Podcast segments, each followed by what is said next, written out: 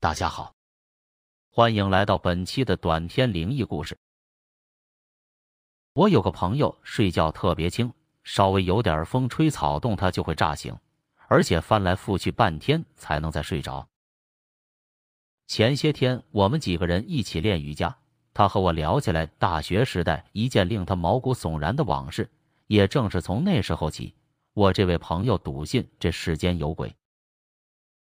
这位朋友上大学时，六个女生住一间宿舍，他睡在头冲着窗户的那张下铺。他们学校毗邻当地火车站，所以宿舍楼下的街道熙来攘往，非常热闹。最初让他感到古怪的是，大一入学以后没多久，他就几乎每天夜里都被楼下叫卖早点的吆喝声惊醒。寂静的夜色里。所有声音都被无形中放大了几分贝。那叫卖声单调苍凉，雷打不动地，永远是那么一句：“包子、油条、豆浆、豆腐脑来。”我朋友说，那无数个被吵醒的夜晚，他来来回回都只听到这么一个吆喝叫卖的声音，从来没听见过有人来买。不过当时他并未恐惧，只觉得学校对面是火车站。或许这早点铺子是做夜班火车旅客的生意，倒也不足为奇。直到有一天夜里，他又被吵醒了，感觉到一阵内急，去卫生间方便过后，顺手看了一眼手机，凌晨三点一刻。我朋友一下僵住了，什么样的早点铺凌晨三点多就开始叫卖生意了？这也太早了吧！第二天下课。我朋友去学校对面的小饭铺吃饭，跟老板一番攀谈，人家说从来没在六点钟之前开过板，也没听说附近有哪家店铺是夜间经营早餐的。我朋友心里越发感到狐疑不解，他回去问了一圈同宿舍的人，别人都没听见过午夜卖早点的声音。神经衰弱的人心里有点儿而是就睡不着觉。熄灯后，他辗转反侧的躺了不知多久，全宿舍人都沉沉进入梦乡了。突然听见一阵小男孩凄惨的哭声，那声音忽远忽近，哀凄可怜，隐隐约约还听见许多人起哄狞笑的嘈杂声。我朋友说，他们学校宿管相当严格，不可能允许无关人员在深夜进去女生宿舍打架取乐。他蹑手蹑脚的爬起来。悄悄走到楼道一看，去寂无声的楼道里一团漆黑，早已不见任何动静与人影了。这一宿折腾，让我朋友越发觉得他夜里听见的异响大有文章。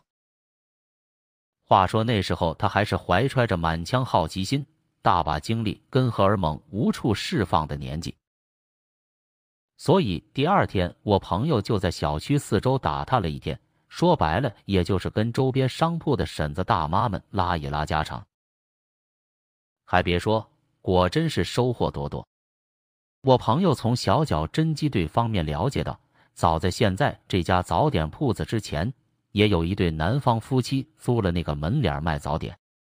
平时就他们两口子打理店铺的大小事宜，没请帮工。做过餐饮的朋友都知道。干这一行真是挣的辛苦钱。男方夫妻起早贪黑维持店铺的正常运转，自然也就无暇他顾，没有精力过多去关注自己的一双儿女了。他们的女儿当时已经十三岁了，豆蔻年华，风华正茂，却已早早辍学，在家协助父母开店。小儿子不到五岁，终日游走于站前街上闲散玩耍。渐渐的就被一群混迹街头的半大小子给盯上了。那帮小子时常逼小男孩从铺子里偷钱给他们，起初是三块五块的小数额，后来渐渐狮子大开口，动辄上百上百的要。早点铺设施简陋，没有监控摄像头，男方夫妻始终认为是有顾客手脚不干净，顺手牵羊了，所以加紧防范外人。压根想不到是小儿子偷拿的钱，父母盯得越来越紧，小儿子很难再拿到大面值的钱了。没钱上供，那伙接到小流氓就时常揍那个男孩，并且威胁他不许告诉父母，也不能声张。可多年来，姐姐一直像母亲般关心照料着弟弟的一切。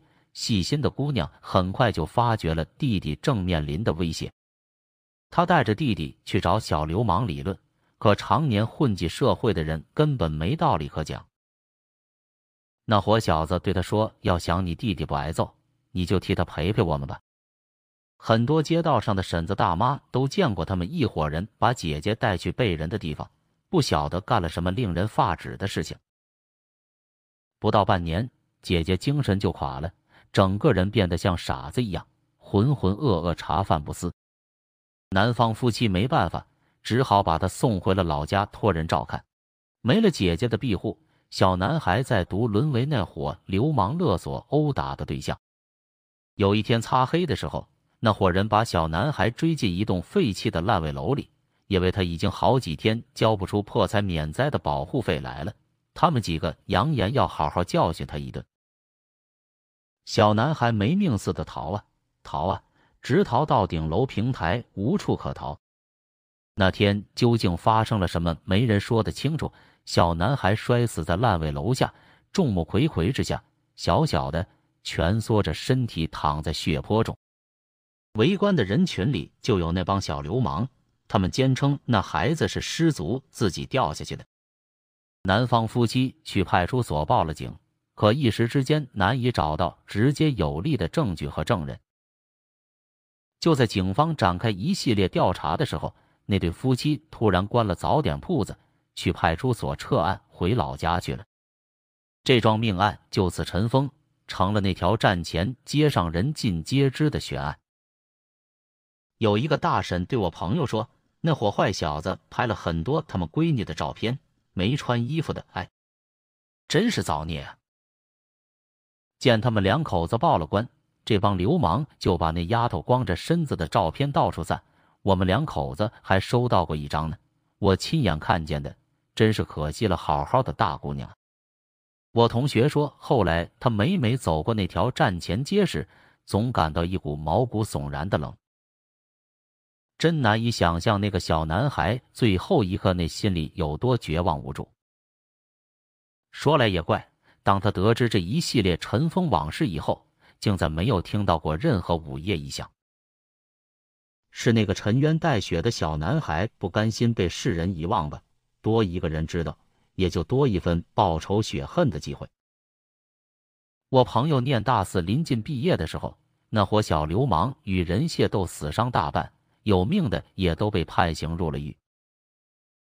站前街上的老街坊个个拍手称快。报应成了那些日子里人人挂在嘴上的词。我问朋友：“你不觉得这报应来的太晚了些吗？”他沉吟良久后说：“也许世间发生的每一件事都不是偶然，都有着我们凡夫俗子不可见、不可知的因果。只有一点是定数：真相或许会隐藏，正义或许会迟到，但伤天害理、违背良心的事。”无论如何，绝不能做。时间最能去伪存真，欠下的业债，你迟早要连本带利的偿还。今天的故事就结束了，感谢您的观看。